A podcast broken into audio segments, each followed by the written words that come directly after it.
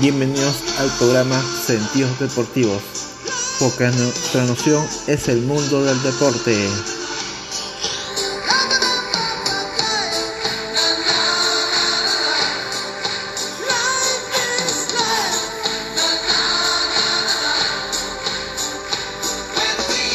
Buenas tardes a las personas que nos escuchan en el programa Sentidos Deportivos a la emisión del miércoles 29 de noviembre del 2021. Y ahora vamos con las noticias polideportivas. Vamos con el voleibol playa femenino. La dupla peruana del voleibol playa ya entrena en Manizales. Comenzó la cuenta regresiva por el inicio de los Juegos Panamericanos Junior Cali 2021 en donde las peruanas Claudio Gaona y Lisbeth Alca vienen entrenando muy fuerte en Manizales para enfrentar a México, Guatemala y Chile en el voleibol playa. Estaba muy emocionada, personalmente estaba emocionada y con la expectativa de que nos vaya bien en el torneo, dijo Claudia Gaona. Por su parte, Lisbeth Alca comentó, también estoy muy emocionada de jugar con Claudia y estamos trabajando desde hace tres semanas para realizar un buen torneo porque recién llegué de Brasil y nos estamos acoplando, pero nos está yendo muy bien. Sobre los rivales, Live añadió, a Chile ya lo conocemos, hemos estado estudiando a los otros rivales, con los entrenadores. Nuestro juego es bastante bien, pero aún tenemos que ajustar algunos detalles.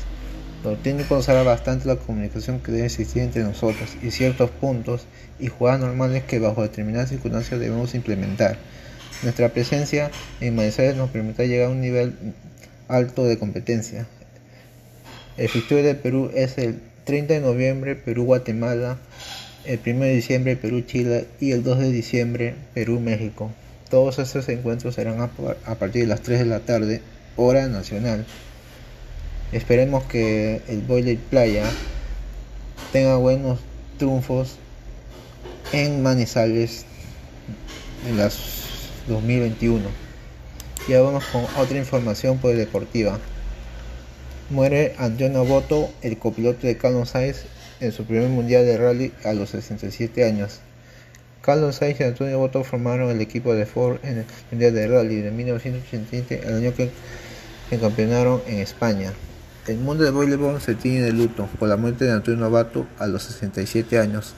Tras una lucha contra la enfermedad conocido por el copiloto Carlos Sainz, y, campeón del mundo de 1887, cuando compitieron en tres pruebas del mundial y también en tres ediciones del campeonato de España.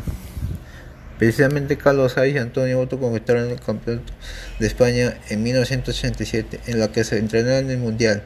Sus anteriores juntos acabaron pronto porque Boto fue nombrado director deportivo del equipo Opel España y ahora el motor despide a una figura más querida por su buen carácter.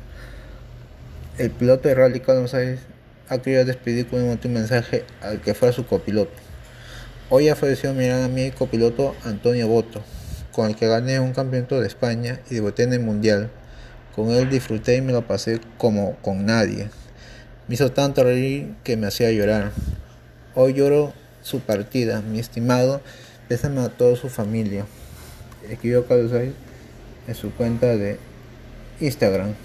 Fue en el año 1984 cuando Sainz y otros escribieron su primera página de su historia en el Renault 5 Turbo. Empezaron a competir pasando a ser piloto oficial de la escudería francesa. En el siguiente año, dos subcampeonatos de España por el Diesel y el otros Ford y el Wesley Reine en el Sierra Consti.